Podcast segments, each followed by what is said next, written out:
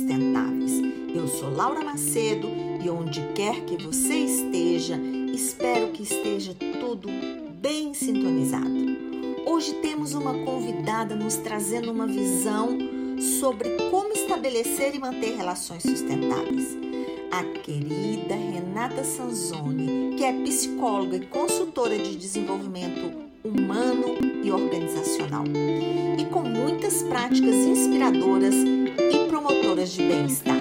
O ser humano é um ser social é, por essência é, e, portanto, necessariamente é, precisa constantemente aprender a se relacionar entre si, a se relacionar em comunidade, é, seja num contexto pessoal, seja num contexto profissional, respeitando tanto a si mesmo, as suas próprias necessidades, os seus próprios desejos, mas também lembrando que o outro também possui as suas próprias vontades, desejos, necessidades e que são muitas vezes subjacentes, ou seja, ocultos, uh, e que estão lá escondidos uh, por trás dos nossos pensamentos, das nossas verdadeiras intenções.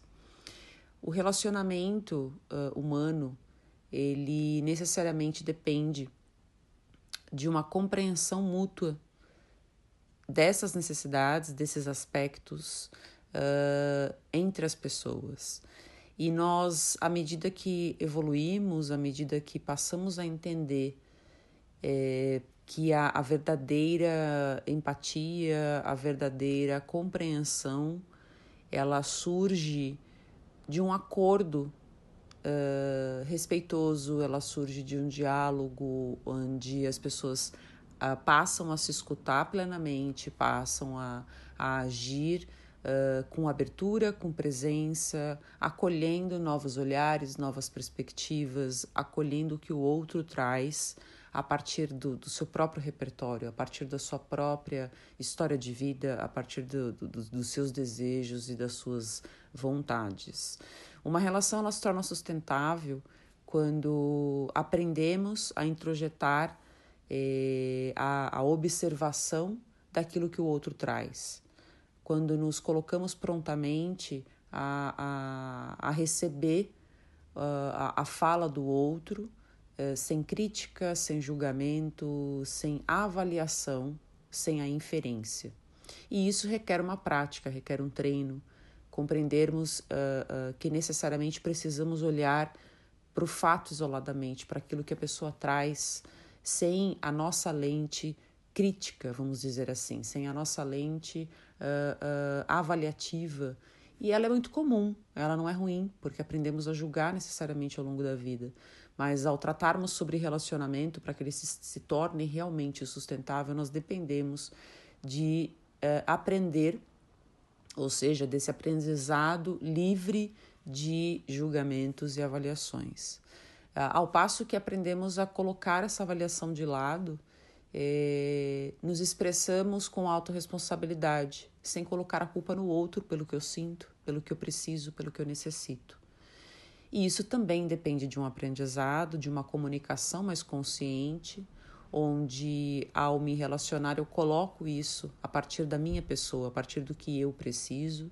O outro escuta, o outro traz as suas próprias questões, também numa posição de primeira pessoa, trazendo o que ele sente, o que ele precisa, para então harmonicamente é, buscar por um pedido que atenda a ambos, buscar por uma solução, muitas vezes, para um conflito, para mediação uh, de algo que precisa ser resolvido, colocando em pauta essas duas necessidades, essas duas vontades.